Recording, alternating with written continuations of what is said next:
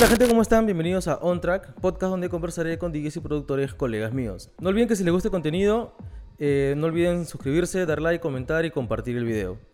En esta ocasión tengo el gusto, el placer de tener como invitado a uno de los DJs reconocidos mundialmente prácticamente como uno de los youtubers de música electrónica más conocidos en realidad.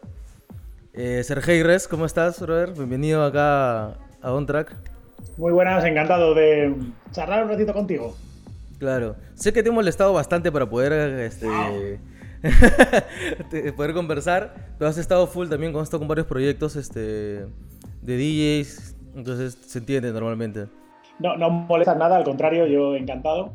Pero es verdad que tengo una agenda un poco últimamente muy ocupada, entiendo que es buena señal, pero es verdad que es, soy un asco, ¿no? Ya me lo dice mi chica también. estás todo el día, todo el día y es verdad, es verdad que trabajo mucho y bueno, sí es que se le puede llamar trabajo a, a todo lo que hago, que, entiendo que es muy bonito y, y, trabajar en lo que te lo que amas, pues cuesta menos, ¿no? Pero muchas horas sí. No claro, Jorge, yo encantado, ¿eh? Al contrario. Bravazo, bravazo. Eh, mira, para empezar así rápido y, y, antes de, de, hacerte unas preguntas que ya tengo ahí muy mapeadas, ¿cómo es que tú inicias en el mundo de la música electrónica? ¿Cómo llega a ti la música electrónica a, a tu vida? Bueno, Qué buena pregunta, pues ni lo sé. Yo creo que desde muy pequeño me gustaba mucho, quiero decir, no hay un punto en el que veo a un artista y me llama o veo a un DJ o... Eh, no, desde pequeño me gustaba mucho porque ya con... Eh, no tendría ni 10 años porque vivía en Madrid todavía y, me acuerdo que escuchaba en la radio por la noche un programa que hacían los sábados eh, donde ponían música electrónica entonces, y me gustaba un montón. Y, bueno, pues no sé, de una manera innata, ¿no? Ya me estaba llamando la electrónica, ¿quién me lo iba a decir luego, años después? Y sí, yo creo por ahí. Y luego ya empecé a, ver gente en cabinas y yo decía, yo quiero ser el, que pone la música. Y así poco a poco. ¿Y estudiaste, estudiaste, estudiaste para ser DJ o aprendiste empíricamente, te enseñaron amigos? No, no, no, no me enseñó nadie, no, no había escuelas cuando empecé, que claro, hace, hace 20 años. Y, no, no, fue de manera natural y de manera, bueno, pues, pues poco a poco. Yo, claro, a los alumnos de mi escuela ya les digo, digo, es que en tres meses vosotros estáis mezclando mucho mejor que yo cuando llevaba años. Pues claro, yo avanzaba mucho más lento, no había vídeos, no había YouTube, no existía Internet todavía, justo estaba empezando. Y ver, o sea, aprender algo era muy complicado. Tenías que ir a ver a un DJ en directo y pasarte horas, ¿no? Así como un tonto yo apoyado en la, en, la, cabina, mirando ¿no? todo lo que hacía. Y si hacía un detallito con una ecualización o con, un, con el vinilo, pues decir, uy, eso me ha gustado, lo voy a intentar hacer yo, ¿no? Y ir aprendiendo de esta manera. Claro. Ahora, tú en el 2011 tienes un, eres campeón de, de la movida Corona. ¿Cómo, cómo, ¿Cómo llegas así a ese evento? Pues eso es un concurso, o, bueno, un campeonato, mejor dicho, eh, de DJs a nivel mundial es, más europeo, pero, pero bueno, había otros países, había, estaba Emiratos Árabes y creo que Marruecos y Egipto, bueno, a nivel mundial, ¿no? Lo llamaban. y, yo vi que el que ganó el año anterior, eh, el, campeonato mundial, lo había ganado un español. Y yo vi su fórmula de pinchar y, era un poco de, o de mezclar, que aquí en España decimos pinchar. Y a mí me, recordó un poco a, lo que hacía yo.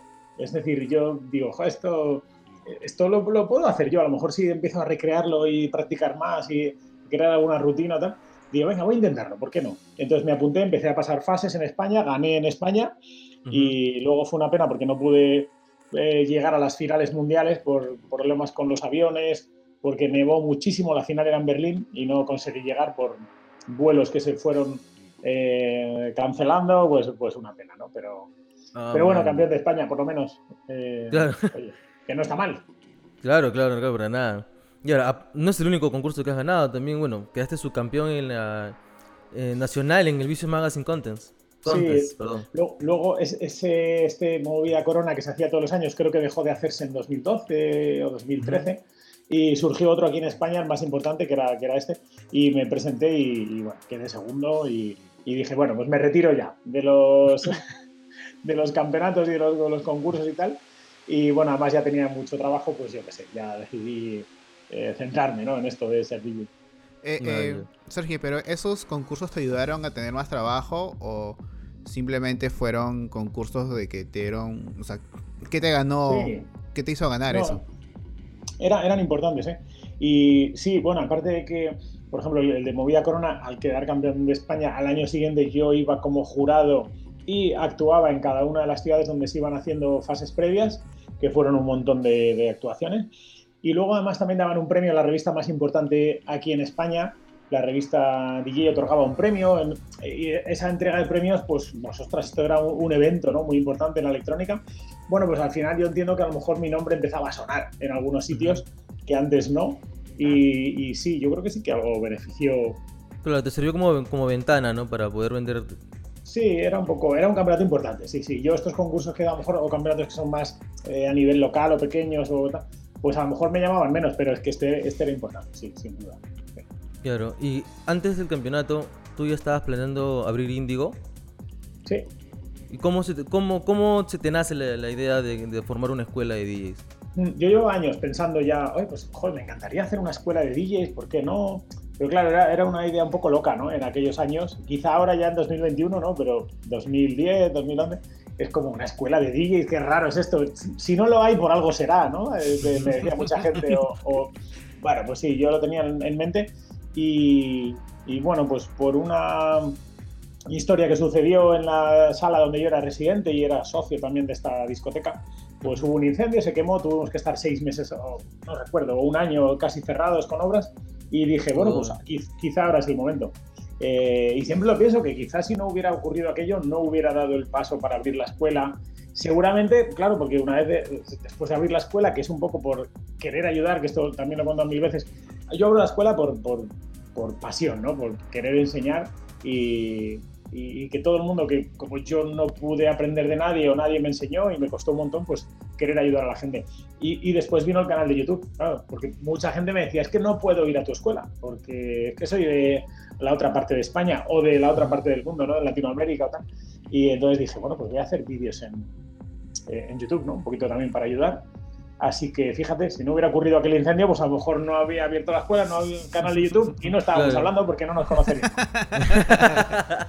claro. Por ejemplo, yo, yo llegué a, tu, a tus videos, a tu canal, porque a veces investigaba, quería saber cómo explicar ciertas cosas y decía, ok, ¿para qué sirve esto? ¿Cómo, cómo puedo usarlo? ¿Cómo puedo explicarlo mejor? Y busco y de la nada me sale pues este, tu canal. Y dije, ok, entré y vi todo tu contenido y dije, man, ya y, eres, prácticamente eres el único que hace todo eso. Porque no he visto canales que expliquen así.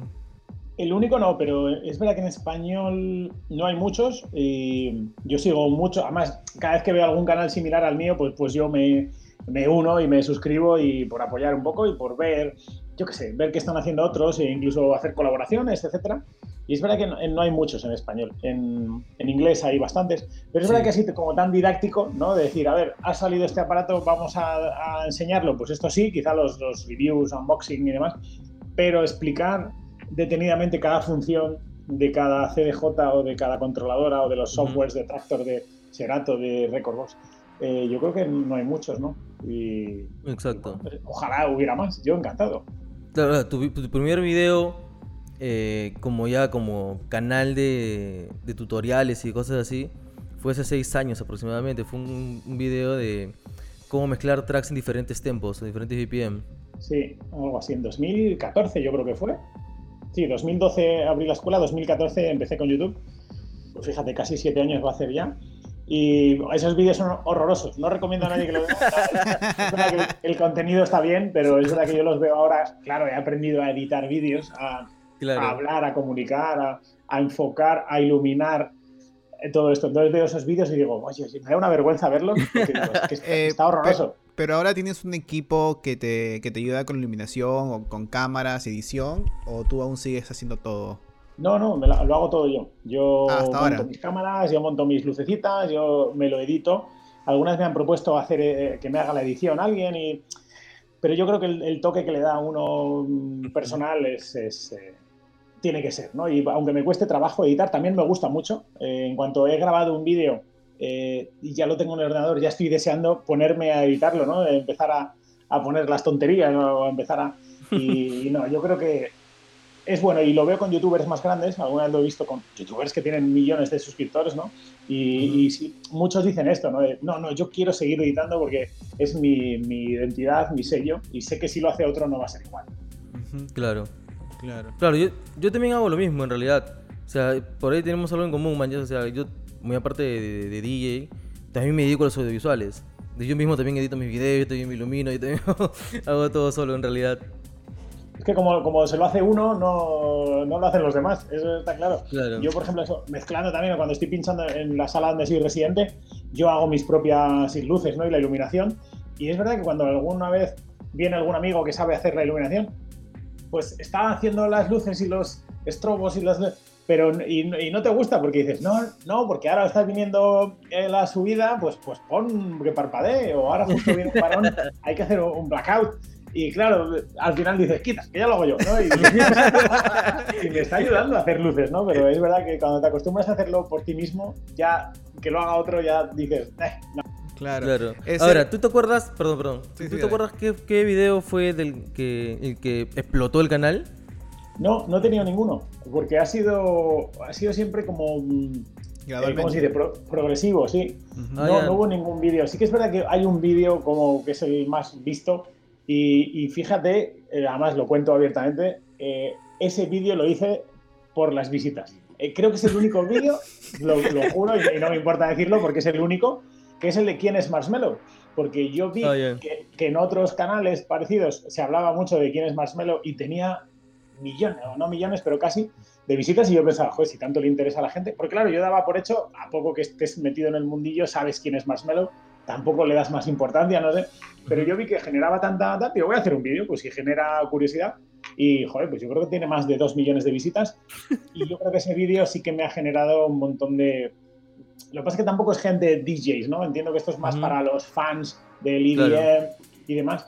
Los vídeos que más, porque las estadísticas de YouTube son muy buenas para ver todo esto, y los vídeos que más suscriptores me han traído son los vídeos de cómo se hace, ¿no? Esa, esa serie de vídeos que hago yo de pues mira, aquí Skrillex hace esto y se sube en la mesa y yo lo recreo ahí subido en la mesa, o esto otro se hace así, de esta manera. Pero no, no ha habido un vídeo como que hiciera un boom y de repente explotaran. Ahora que mencionas esa, secuencia de cómo se hace, ¿ha habido uno que has intentado y dije, no, no me sale, o, o todos te han salido no, no, yo creo que no.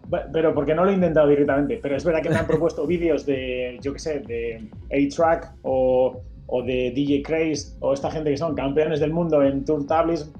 Ah, bueno, claro, que es que yo según veo el vídeo o, ya solo viendo el título, A-Track, no sé qué, yo digo, esto no lo voy a hacer, es imposible.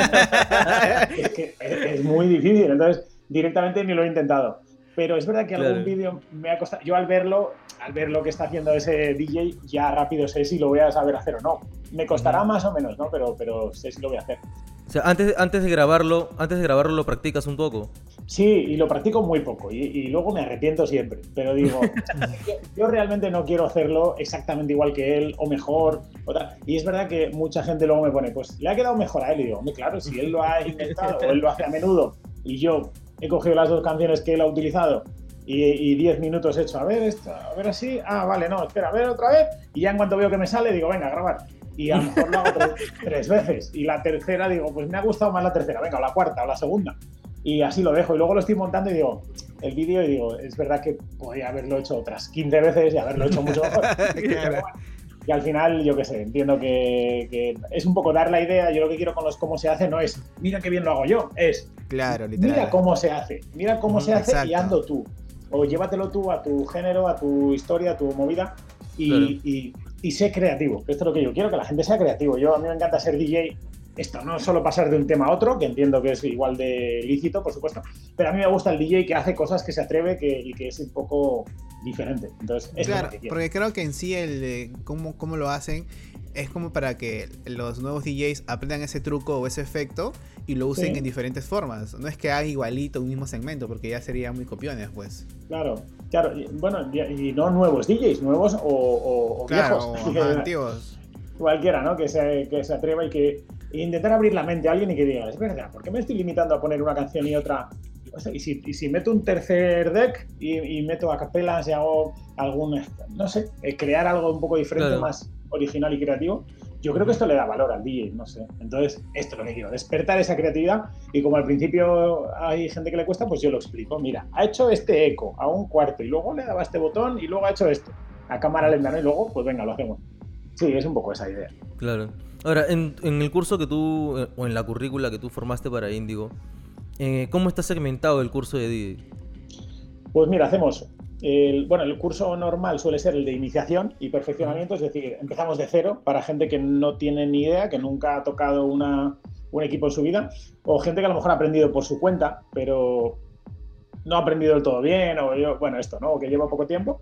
Y, nada, empezamos de cero y es un curso completamente práctico. Yo no me gusta eh, cursos que yo algunos he visto por ahí que le dedican mucho a, parte teórica. Eh, yo digo esto siempre, para aprender a tocar la guitarra o el piano, eh, tú no puedes aprender leyendo un libro sobre cómo tocar la guitarra. Tú tienes que agarrar la guitarra y ponerte a tocar. Y equivocarte y fallar y hacerlo 5.000 mm, veces. Pues esto es lo mismo. Entonces, el primer día les doy un folio, o bueno, dos, lo leemos rápidamente, que es entender un poco los compases, las frases, la estructura de la música para entender cómo... Y nos ponemos a pinchar. y, perdón, nada, todo práctico y aprender a mezclar, por supuesto, sin ver los BPMs, sin sin utilizar el sync, es decir, de oído como se ha hecho siempre, para que una vez que ya sabes mezclar de esta manera, oye, si luego alguien quiere utilizar y mirar el BPM, pues, pues que lo mire y, lo aproveche, ¿no? Y le resulta más fácil. Pero si alguna vez el BPM falla o no está analizado con Recordbox y no aparece la onda y todo esto, pues que tú, o te ponen un vinilo delante directamente, que también solemos ver eh, cómo mezclar con vinilo, pues que no tenga ningún problema y digas, mira, se está yendo para adelante, le doy, muevo el pitch y ya está. Esto, ¿no? Que es la base del DJ hoy en día. Quizá 20 o 30 años ya no, pero hoy en día todavía sí. Claro, igual, yo también hago lo mismo en realidad. Tapo los BPM con cinta negra de utapercha, que no vea nada. ¿Y por qué? Porque, digo, porque al final, ahorita te va a salir rápido y cuando puedas ver el VPN vas a ahorrarte demasiado tiempo en hacerlo. Claro, y luego es muy fácil. yo lo comparo con conducir. Claro. Cuando te sacas el carnet de conducir parece imposible y dices, madre mía, conducir, qué difícil. Y, a los dos meses dices, bueno, pues qué fácil era conducir. Y ya vas conduciendo, mandando un WhatsApp, fumando, leyendo un periódico y eres capaz de hacerlo todo. Pues esto es igual, hay que aprender a mezclar, que al principio cuesta un poco, como cuando te montas en un coche por primera vez, pero luego es, sencillo. Y ahora viene lo difícil, que es qué música escojo, cómo la escojo, cómo la pongo, la quito aquí, la dejo mucho, la que dejo poco. Y eso es ser un buen DJ, ¿no? Porque mezclar claro. entiendo que todo el mundo sabe, claro. Y en Indigo, ¿tú eres profesor eh, de todos los cursos? ¿O solamente algunos? ¿Hay otros profesores? ¿Cuánta gente eh, trabaja en Indigo ahorita? Sí, hay otros profesores para los cursos de Tractor, por ejemplo, o, el curso de Scratch. Yo, por ejemplo, esto, Turntables de hecho, ahora mismo soy alumno de, ese curso, o bueno, con ese profesor, estoy ahí yo mano a mano individual, le digo que venga, y porque quiero aprender a hacer Scratch y siempre estoy, tengo que aprender, tengo que aprender, y al final nunca me pongo y he dicho, pues venga, me puse hace tiempo y aprendí cuatro cosas, pero quiero seguir. Eh, y luego teníamos cursos de producción hasta hace poquito y, ya no. Y estos cursos también los daban otros profesores. O sea, yo me encargo de los cursos de DJ um, puro y duro, ¿no? De DJ. Ahora, ¿Cómo nace Super Pig? Pues eh, es curioso porque nos conocemos por un amigo en común, Gonzo y yo, y desde el minuto uno notamos que nos gusta la misma música, rara, porque eh, este trap americano electrónico, no, el trap que vino luego con el trap latino, ¿no? De Batman y estas cosas, ese trap hace 7, 8 años. y yo qué sé, o el, el drum and bass, o la electrónica más extraña y no sé, todos estos géneros que un poco o, estás abierto de mente o, normalmente no suele gustar, ¿no? Y, bueno, pues decidimos empezar a, hacer música y, conseguimos sacar un track por el sello de Let's Back Luke y esto fue el momento en el que dijimos, oye, igual deberíamos ponernos un nombre. No, ahí ese tema nos llamamos, pues eso, Gonzo Rivas, que es como se llama mi, mi socio y compañero y amigo, y, y Sergio Red. Y ahí dijimos, vamos a ponernos un nombre y vamos a tomárnoslo en serio y vamos a y básicamente hacer lo que nos apetece, porque cada álbum que sacamos pues son 10, 12, 14 tracks y son dos de hardstyle, dos de drum and bass, eh, dos de trap, dos de mombatón, o sea, hacemos de todo lo que nos apetece y, y no sé si está bien hecho o no, porque los cánones dicen que no, que un artista tiene que fijar su, su identidad ¿no? a través de un género y demás. Pues es que nuestra identidad es eso, ¿no? Eh, no sé, nos flipa no, Diplo. Claro, ahora, ¿les, costó acoplarse los dos o acoplaron rápido? Nada, nada, desde el primer día sin ningún problema, tanto para producir como para mezclar. Y, y Gonzo está igual de loco que yo, o yo igual de loco que él, y nos encanta hacer shows, pues eso, muy locos. Igual que creamos cualquier tipo de género, nuestros shows también eh, son un poco locura. Y esto, pues yo qué sé, todo el mundo que va a un festival va a eso, a pasárselo bien, ¿no? Y a, y a volverse loco y ya está. Pues e, eso es lo que prometemos nosotros con nuestros directos, ¿no? Ahora, ¿de quién, o no sé si es tuya o, de la gente de Pioneer, de quién nace la, la idea de hacer el DJ Challenge? Esto fue hablando con, con Ibai Cerejo. Ibai es un tipo, bueno, es espectacular, es una mente brillantísima, eh, pero en el ámbito de la comunicación, ¿vale? Y de los, de los medios y del marketing. Eh, y acaba muy vinculado a, a, los DJs porque él lleva en la comunicación pues, de muchos festivales, de los grandes festivales aquí en España, incluso Tomorrowland, cuando hace una campaña en España para, para hacer un, un, mini festival aquí o lo que sea, bueno, pues le contratan a él. Entonces, él entiende mucho de DJs y, bueno, hablando un día con él, pues empezamos a, a notar también una química, como, como que nos congeniábamos muy bien y entonces decidimos, oye, tenemos que hacer algo, tenemos que... Porque también me explotó un poco la cabeza hablar con él y, y su forma de verlo, porque claro, los DJs lo vemos todo desde un punto de vista, el, la industria musical, y claro, alguien que lo ve desde, otro, desde otra óptica, pues es que es muy diferente, ¿no? Y él lo ve desde los grandes festivales, desde cómo enfocar a los medios de comunicación, etcétera. Bueno, el caso es que decidimos eh, crear algo con lo que contar al mundo o contar a los, a los futuros DJs que, aparte de más allá de aprender a mezclar y demás, hay que entender cómo funciona la industria. Y esto fue lo que a mí me voló la cabeza hablando con él. Decidimos eh, incorporar a una tercera pata, que es Óscar Hernández, que es eh, el director de una de las agencias más importantes aquí en España de DJs. Eh, y claro, ese, es otro punto de vista completamente diferente, ¿no? Porque los DJs decimos, es que yo quiero que me lleve una agencia o un, o un promotor. Claro, pero ¿cómo piensan ellos? ¿Qué buscan ellos en los DJs? ¿no? ¿Cómo, ¿Cómo trabajan con las salas, con los festivales? Pues esto también era importantísimo y de esa manera creamos este DJ Challenge que se nos fue de las manos y se apuntó muchísima gente y nos han estado trabajando, nos ha tenido trabajando muchísimas horas. Todavía me acuerdo y me salen ojeras solo de acordarme de, de lo que he dormido o dormimos durante esos días. Qué horror, pero bueno, encantados. Claro. Ya, ya, muy aparte del DJ Challenge también salió después un concurso de producción. No, sí, acabó, o sea, el DJ Challenge era un poco que la gente nos mandara sus propuestas, mmm, su propuesta musical, eh, su propuesta artística, ¿no? Con, eh, con, una bio, una presentación, una especie de, eh, sí, presentación artística y, su red social principal y nosotros la estudiábamos un poco todo y les dábamos un, resumiendo mucho, qué está haciendo bien y qué está haciendo mal, ¿no? En cada uno de esos ámbitos. Y luego todo esto lo volcamos en, un, en otro curso de formación, este ya más reducido para 100 personas solamente, eh, pues bueno, que es un poco todo eso, pero, pero, pero ya súper explayado y con tutorías grupales y personales individuales eh, y que estamos a punto de terminar el, el, mes que viene y en el que nos estamos volcando. Hemos tenido que anular un montón de cosas en nuestras agendas pues para volcarnos con ellos y, y bah, está, la gente está encantada, ¿no? De, bueno, está feo que lo diga yo, pero lo, lo, lo suelen decir ellos, ¿no? Entonces, eh, al final ves recompensado todo ese esfuerzo. Claro. Ahora, la, la, pandemia, ¿a ti cómo te afectó? ¿Te afectó fuerte al inicio? Sí, como, como DJ, pues todo, todo se ha ido, vamos a decirlo fino, a, al garete, por no decir a otro sitio. Y nada, yo desde el año pasado, de, así en verano se hicieron cositas aquí en España, pero ya con todo el mundo sentado, estas cosas que no... Es que no es lo mismo, ¿no? Eh, ya parece que vemos la luz, ya parece que va a empezar a haber festivales, ya se abren las salas, de momento todo el mundo sentado también, pero dicen que ya a finales de verano eh, pues empezaremos a ver cierta normalidad, ya la gente de pie, a lo mejor con mascarilla, a lo mejor no, ya veremos, pero sí, en cuanto a DJ, todo. Pero es verdad que con la escuela pues hemos ido realizando cursos con, con YouTube o esta iniciativa del DJ Challenge, uh -huh. hemos seguido haciendo música, yo también tengo un sello, entonces sacamos música por ahí. Bueno, pues como que yo sustento todo esto en muchas patas y gracias a Dios pues solo falló la de DJ y todas las demás han seguido funcionando, más o menos. Uh -huh. eh, pero sí, sí, la verdad es que la pandemia ha sido un horror. Sí. Espero que nos riamos dentro de años. Digamos, ¿te acuerdas cuando nos tuvimos que quedar en casa? El, el, el bicho ese, madre mía. Menudo año ¿no? nos hizo pasar. Espero sí. que digamos menudo año, menudo, menudos 10 años, ¿no? No. Sí. Acá ya vamos ya, ahorita en Perú estamos en mayo y todavía todo sigue cerrado, algunas, no hay fiestas, no hay conciertos. en, eh, pero en otros países de, del mundo, este, en Estados Unidos, por ejemplo, ya todo está casi abierto, ya en un mes ya todo se va a abrir otra vez. Esperemos de que este año no sea tan como el año pasado, que fue horrible para todos. Claro, porque usted, nosotros tenemos desde marzo cerrado. En marzo nos mandaron a, casa.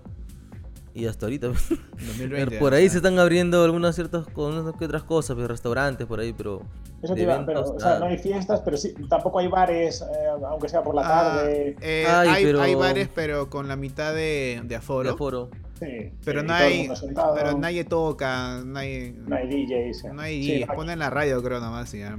Lo único, lo único que ha, ayudado a la pandemia, por así decirlo, ha ayudado, es que la mayoría de DJs que estaban acá en Lima em, se han dedicado a producir, ¿no?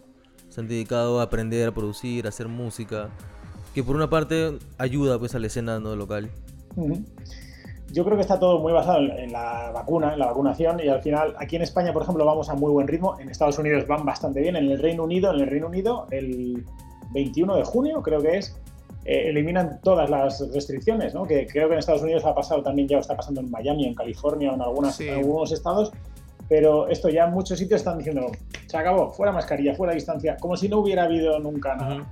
Y, joder, pues, pues bueno, ya viendo eso en otros países que lo van a ir haciendo, eh, yo creo que la base está en eso. Aquí en España están diciendo, en cuanto el 70% de la población esté vacunada, empezaremos ya a quitar limitaciones, ¿no? No sé si la mascarilla se quedará, pero por lo menos ya eso, que la gente pueda estar de pie y bailar y, yo que sé, bueno, están haciendo muchas pruebas con muchos conciertos pilotos donde meten 5.000 personas y aquí en España hubo uno muy importante, 5.000 personas sin distancia social, con mascarilla, eso sí, y, después de 14 días eh, dedujeron que solo hubo tres casos tres casos que según las estadísticas, si no hubieran ido al concierto se hubieran contagiado más, ¿no? Por la media de, eh, diaria. Entonces, bueno, y como esto hay, un montón, en Liverpool la semana pasada ha habido una fiesta para 3.000 personas sin mascarilla, sin distancia social. Y lo mismo, no ha habido... Entonces yo creo que cuando se vayan haciendo estas pruebas igual dicen, oye, que es que a, lo mejor se pueden hacer cosas, ¿no? Que a lo mejor se puede bailar, sobre todo al aire libre, que yo creo que no tiene ningún sentido. Al aire libre, que no creo, no hay tanto nivel de contagio, ¿no? bueno, que eso, que esperemos que pase unos mesecitos y estemos bailando ya todos, ojalá. Sí, pues. Esperemos igual acá, también, porque acá ya está eh, todo el, el área de, ¿Cómo se dice? Entretenimiento. De entretenimiento, de entretenimiento está en una para total, pues. Ahora, ustedes en España, si no me equivoco, hubo marchas. ¿Cómo, marchas? Eh, manifestaciones. Manifestaciones. Sí, Sí, sí que ha habido muchas quejas, tampoco se ha hecho mucho caso. La, mayoría de, las, de estas marchas o manifestaciones son eh, la hostelería, ¿no? Porque ha estado cerrada muchísimo tiempo. Mm, esto no habría ni siquiera con unos mínimos de aforo, o sea, reduciendo aforo, con más distancia, con directamente muchos dijeron, no, no, cerrado, cerrado y no se puede abrir. Y las salas de noche, las salas, las discotecas, las, eso sigue cerrado, ¿no? O, abren, ahora están permitiendo que empiecen a abrir, pero claro, muy poco tiempo, hasta las 12 de la noche o la Y claro, era, era, yo lo he visto en, amigos míos que dicen, vamos a ver, yo tengo un bar, yo quiero abrir, dime qué medidas tengo que cumplir, pero no me digas que, que, cierre, que no puedo abrir. O por lo menos ya que no puedo abrir, dame, no me hagas seguir pagando impuestos, seguir pagando, es lo que no tiene sentido, ¿no? Y yo estoy seguro que se podría haber hecho de alguna manera. Es decir, pues mira, entre mesa y mesa tiene que haber cuatro metros y cada mesa tres personas solo. Bueno, no te preocupes, que, pero ponnos estas medidas y ya pensaremos, porque al final el mundo de la noche o de los DJs y las fiestas y nos hemos reinventado siempre y pensaríamos algo para hacer, eh, pero claro, que no te dejen abrir, que no te den y, no sabes cuándo vas a volver a abrir. Yo creo que se nos ha tratado un poco mal. En general, en casi todo el mundo, hablo en España, que es lo que conozco bien, pero... Es que también nadie estaba preparado para eso. O sea, a partir lo más probable es que a partir de ahora todos tengan su plan de si en caso viene un virus de no sé dónde, ya todos, todos saben cómo actuar, pues. Mientras tanto, no, mucha. Sí. todo el mundo, da igual, de qué gobierno sea, derecha, izquierda, eh, da igual, a todo el mundo están improvisando. Pero bueno, ya llevamos tiempo, entonces yo creo que se podían cambiar medidas. Aquí en España, por ejemplo, yo siempre lo digo, nosotros estamos llevando mascarilla obligatoria en la calle, en todo momento, en todos los sitios, aunque no haya nadie alrededor. es decir, llevamos ya casi ocho meses y tampoco los casos han bajado, o sea, comparándolo con otros países. Y hay mucha, no sé, eh, ¿para qué sirve llevar la mascarilla por el monte si voy yo solo? ¿Qué voy a contagiar a un árbol? No, Bueno, es decir, nadie, nadie ha dado marcha atrás en algunas eh, restricciones que dices, bueno, es verdad que usando mascarilla, es que en todo momento, o sea, aunque no te encuentres con nadie por la calle, tienes que llevarla puesta. Yo creo que en muy pocos países, allí en Perú imagino que no, ¿no? En Perú, hay, en Perú han puesto de que sí o sí uses dos mascarillas en tiendas y en todos lados te, este, te, te, limpian los zapatos. O sea, en la entrada ponen como una alfombra chiquita y está probado de que eso tampoco no, no hay ningún sentido en hacer eso. Pero. sí, yo creo que lo de los pies tampoco. Bueno, mascarilla entiendo en. en, mascarilla sí entiendo, pero. Tren. Pero si te los zapatos y esas cosas. Ya. Ya. Yo creo que ahí hay más de intereses económicos, ¿no? De sí. la empresa que, yo qué sé, que venda ese. Claro. Pero bueno, en fin. Claro. Ahora, para salir un poco del tema ya y para cerrar un poco, eh, en tu sello, eh, ¿qué tipo de géneros estás eh, aceptando? De todo. Nos gusta, como el sello lo he creado con Gonzo también, con el otro 50% de Super Pig, y nos gusta todo, mm, da igual. Hemos sacado hasta temas de, como trap, ¿no? O sea, medio hip hop, trance, eh, techno, todo, eh, bass house, uh, drum and bass, luego nuestros sellos también los sacamos por ahí, hardstyle. ¿Qué más hemos sacado así raro? Estoy pensando, pero bueno, dubstep. Si nos gusta y suena bien y tiene potencia y es original el tema, eh, para adelante.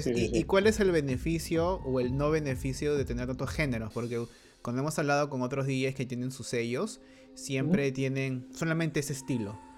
En tu caso, como no tienes esa, esa regla, como índice o, esa, ese estilo, eh, ¿cuál es el beneficio y cuál es el no beneficio de, aceptar todo? Pues yo entiendo que no, es lo que te decía, eh, igual que el artista, ¿no? se supone, las normas dicen, ¿no? que tú debes definirte eh, bajo un estilo para que la gente te ubique y con un sello ocurriría lo mismo, ¿no? Es decir, que, la gente que ve nuestro sello pues, pues, pues no sabe de, qué es o, al contrario, sabe que es un sello muy polifacético, ¿no? Donde puede encontrar cualquier estilo, pero es verdad que, que, bueno, en ese sentido, pues claro, si la gente supiera, ¿no? Es que este sello es de tecno, pues ya la gente eh, nos tiene, te tiene vigilado y tal. Entonces, claro, un amante del tecno, pues a lo mejor no entra a ver qué sacamos en nuestro sello, que hemos sacado temas de tecno, ¿no? Simplemente, no sé, no lo enfocamos como, como un, un negocio, ¿no? Simplemente queremos apoyar a nuevos artistas, queremos sacar, lo creamos como todo el mundo para sacar nuestra propia música y no depender de nadie. Y como nos gustan todos los estilos, pues ¿por qué elegir? No sé.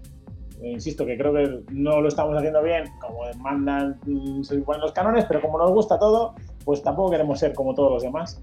¿Y por qué no? Pues hacer de todo, ¿no? Te comentaba antes Diplo o Skrillex o esta gente. Tú ves a Skrillex y, y produce un tema a Camila Cabello o a Korn o a Justin Bieber o a, yo qué sé, o a Madonna, no, Madonna no lo ha hecho creo, pero a Lady Gaga. Y, y, dices, pero bueno, o Diplo, ¿no? Hace un tema de house y luego te hace uno de... Pues a mí me gusta esto, no sé. Quizá no es positivo, pero es lo que me gusta. No, no, en realidad tus razones son lo más positivo que hemos podido escuchar, creo. El hecho de apoyar y que uno nace apoyando a los nuevos artistas y es súper, súper chévere. Claro, porque la mayoría de ellos lo que hacen es eh, cerrarse en, ciertos estilos y manejar esos estilos y ahí, y ahí se quedan. Y si quieren hacer otros géneros, crean otro sello y para manejar esos, esos otros géneros. Y está muy bien. Y entiendo que o sea, la industria, lo normal sería hacer eso. Eh, pero bueno, bueno, tiene que haber sellos de todo y a nosotros nos gusta así, ¿no? Y quizá algún día llegue alguien y nos diga, no, esto vamos a hacerlo bien, vamos a crear varios, varios sublabels, ¿no? Para diferentes eh, géneros, pero bueno, sin más, de momento es somos un sello pequeñito y... Claro, bueno. Gracias, este, Sergio, por, por darnos un poco de tu tiempo y de estar acá. Sé que ahorita deben ser las 8 de la noche ya. Sí, las 8 y cuarto ahora mismo. Acá son la, la 1 y cuarto. Entonces, vais a comer, gracias, a cenar. Sí, vamos a almorzar y todo a cenar. Así. Este, gracias Sergei por darte el tiempo, por aceptar la invitación, de verdad, les hemos pasado chévere. Espero que te haya gustado la conversa un rato. Y nada, podemos este, estar en contacto más seguido. Cuando queráis, yo encantado, he estado súper a gusto y, nada, un, abrazo a vosotros y gracias por hacer un huequito y pensar en mí para vuestro espacio y, a Jorge, que estuvimos hablando ahí, planteándolo, y perdón por poner tantos impedimentos de es que ahora no puedo, a ver si el mes que viene, a ver si el otro, madre mía, lo que las vueltas que hemos dado. Pero bueno, lo hemos conseguido, lo hemos conseguido. Dale, no hay problema, este, Sergey. Un abrazo, de verdad, gracias. Gente, no se olviden de que si les gusta el contenido, si les gustó el contenido, suscríbanse, den like, comenten y compartan. Eh, esto fue On Track y nada, nos vemos en la próxima semana. Sí, nos vemos. Y vayan al canal de Sergey también. Es cierto.